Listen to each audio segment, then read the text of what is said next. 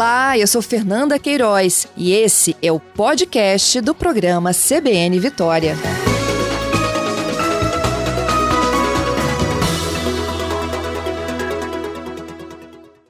Ei, Bosco, bom dia. Bom dia, Fernanda. Bom dia aos ouvintes da CBN. Prazer falar contigo. Eu é que agradeço a sua participação e a oportunidade de a gente entender como é que funciona esse processo de tirar o sal da água do mar. Esse é um processo que a gente né, já tinha um, já tem um canal de captação de água do mar aqui, de retorno. A ArcelorMittal, desde a sua concepção em 1983, ela 80, 96% de toda a água que a gente utiliza, ela já é do mar, sem dessalinizar, para poder fazer a refrigeração de equipamentos. E a água, ela vai ser captada nesse canal já existente, ela passa por processos aí de, de pré-filtração, né, para retirar o material aí mais sólido, areia, né, nesse sentido, e depois ela passa por o que a gente chama de esquides de osmose reversa, né, e nessas membranas, sobre alta pressão, o sal é separado da água, né, e, e a água já sem os sais é direcionada para o processo né, industrial nosso. E aí ela passa a ter uma outra utilidade, além da que você já usava, que era para resfriar as caldeiras. Isso. É, 4% da água que a gente utiliza aqui na planta né, é do rio Santa Maria da Vitória, principalmente, uhum. que é a nossa uhum. principal fonte de água doce. A gente recebe essa água é, enviada pela CESAM, né, a gente faz hoje o tratamento dessa água aqui interna para o uso de água potável e uso de água industrial. Essa água industrial né, doce é utilizado também na refrigeração de alguns equipamentos, né, na refrigeração no processo né, onde a gente produz as nossas bobinas de aço a quente, ela é utilizada no controle ambiental para lavagem dos gases, né, dos processos de alto forno, né, na coqueria, né, junto com os polímeros que a gente aplica nas plantas, na, nas pilhas, né, dos pátios de matérias-primas. Então, uma parcela dessa água, 30% dessa água que a gente hoje é, consome do Rio Santa Maria da Vitória vai ser substituída, né, pode ser substituída pelo processo de dessalinização. Entendido. E aí, assim, em tese, a água do Rio de Santa Maria fica para a população de um modo geral e não para a indústria. É, ela, ela, já é, né, de certa forma, é, abastecida, né, a população dividida. É, nesse, já é dividida nesse sentido, com os diversos usos, né, Fernanda, para a agricultura, para as outras indústrias, né, para a população, para a dessedentação de animais, né? Agora, em períodos que a gente, é, vamos dizer assim, de críticos, né, como que a gente viveu em 2015 e 2016, essa é uma contribuição que a gente está dando de poirar a planta à máxima capacidade e a gente reduzir né, é, o nosso impacto de Santa Maria. Eu acho que o grande. É, uma coisa bacana que aconteceu durante, de certa forma, uma lição positiva da crise hídrica que a gente passou em 2015 e 2016 é que a gente conseguiu mediar conflitos, né? E a gente conseguiu uh, criar uma solução uh, comum na região aqui da Grande Vitória, no estado do Espírito Santo, de forma que cada um fizesse a sua parte e a gente não tivesse que cercear nenhum tipo de, assim, eh, de atividade, seja ela é, da agricultura, seja da população, né, ou da indústria. A gente conseguiu de forma equilibrada.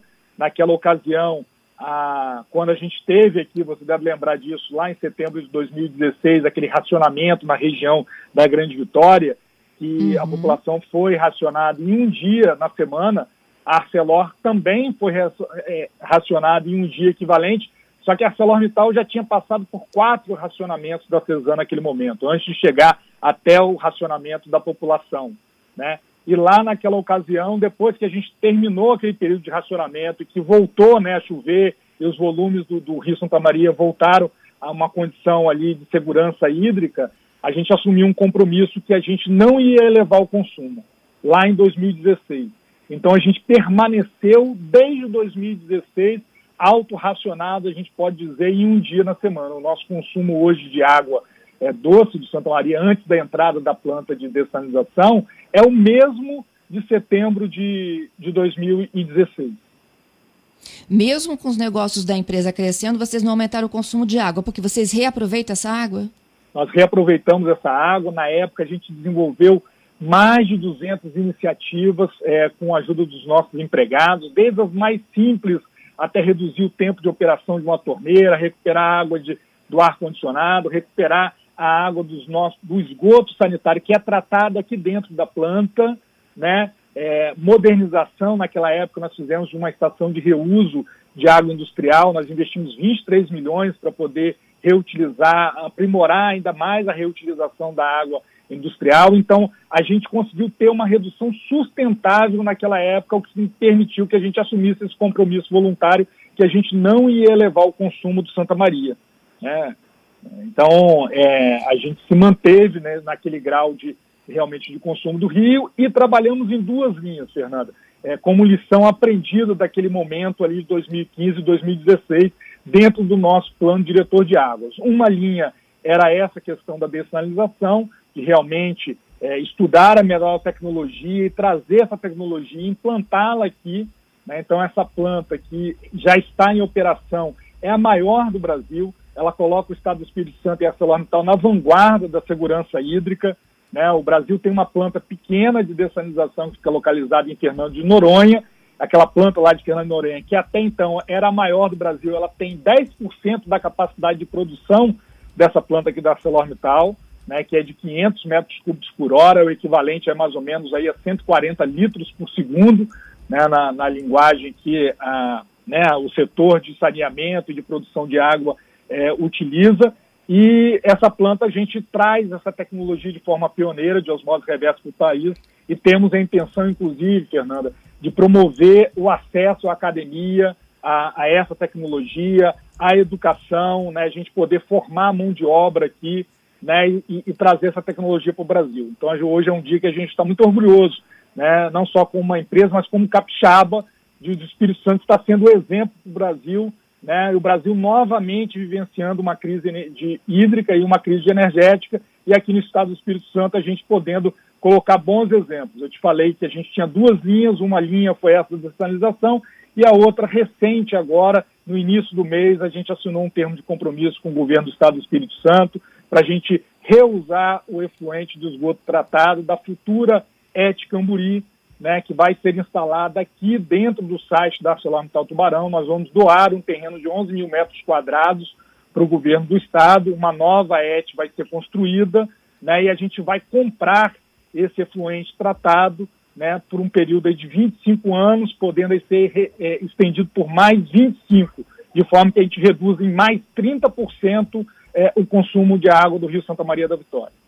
Uhum. E, e esse, o, o, essa água do efluente ela é utilizada para quê?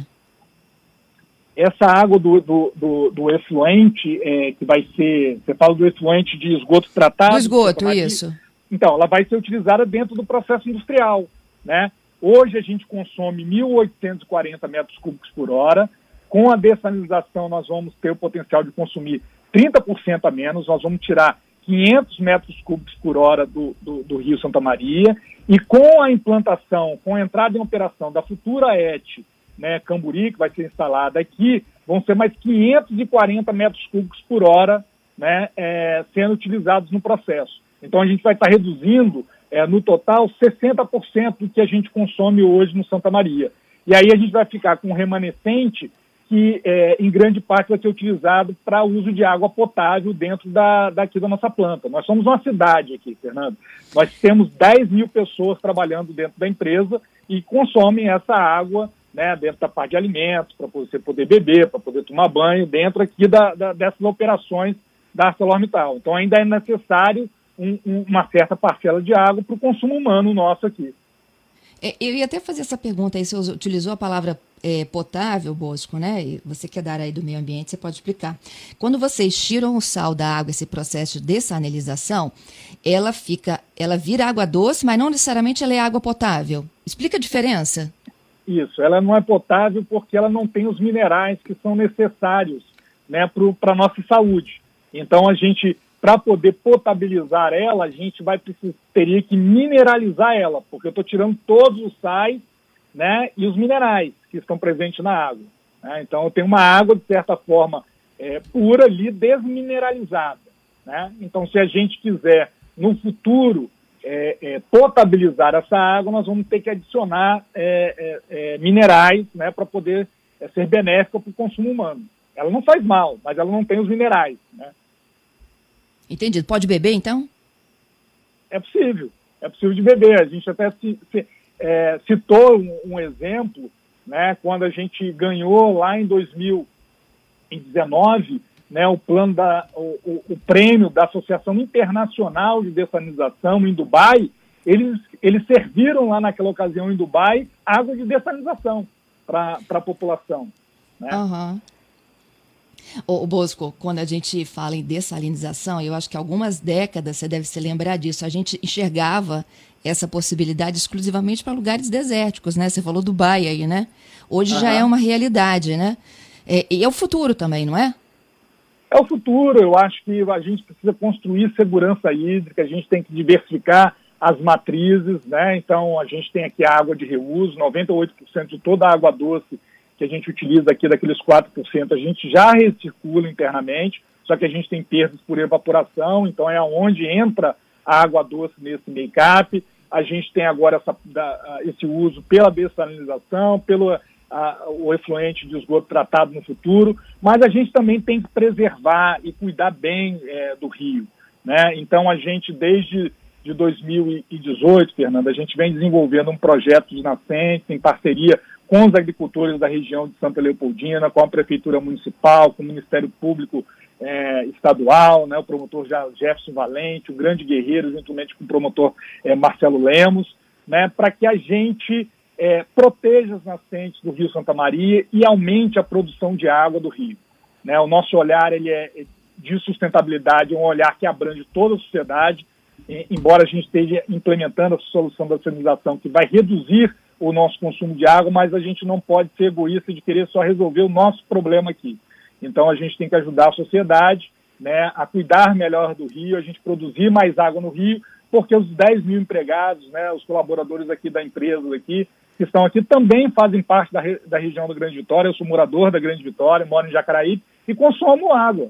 Né, e preciso dessa água. Então, é, proteger as nascentes, né, aumentar a produção de Santa Maria e das bacias hidrográficas aqui do Espírito Santo é preponderante. E a ArcelorMittal está comprometida com isso daí também. Ô Bosco, queria te agradecer, viu, pela gentileza, pelas explicações aqui, matando nossa curiosidade de como é o de salinizar a água. Pois é, querido, um grande prazer falar contigo novamente, com os ouvintes do CBN. Obrigada, bom trabalho para vocês aí. Tá joia. Um abraço.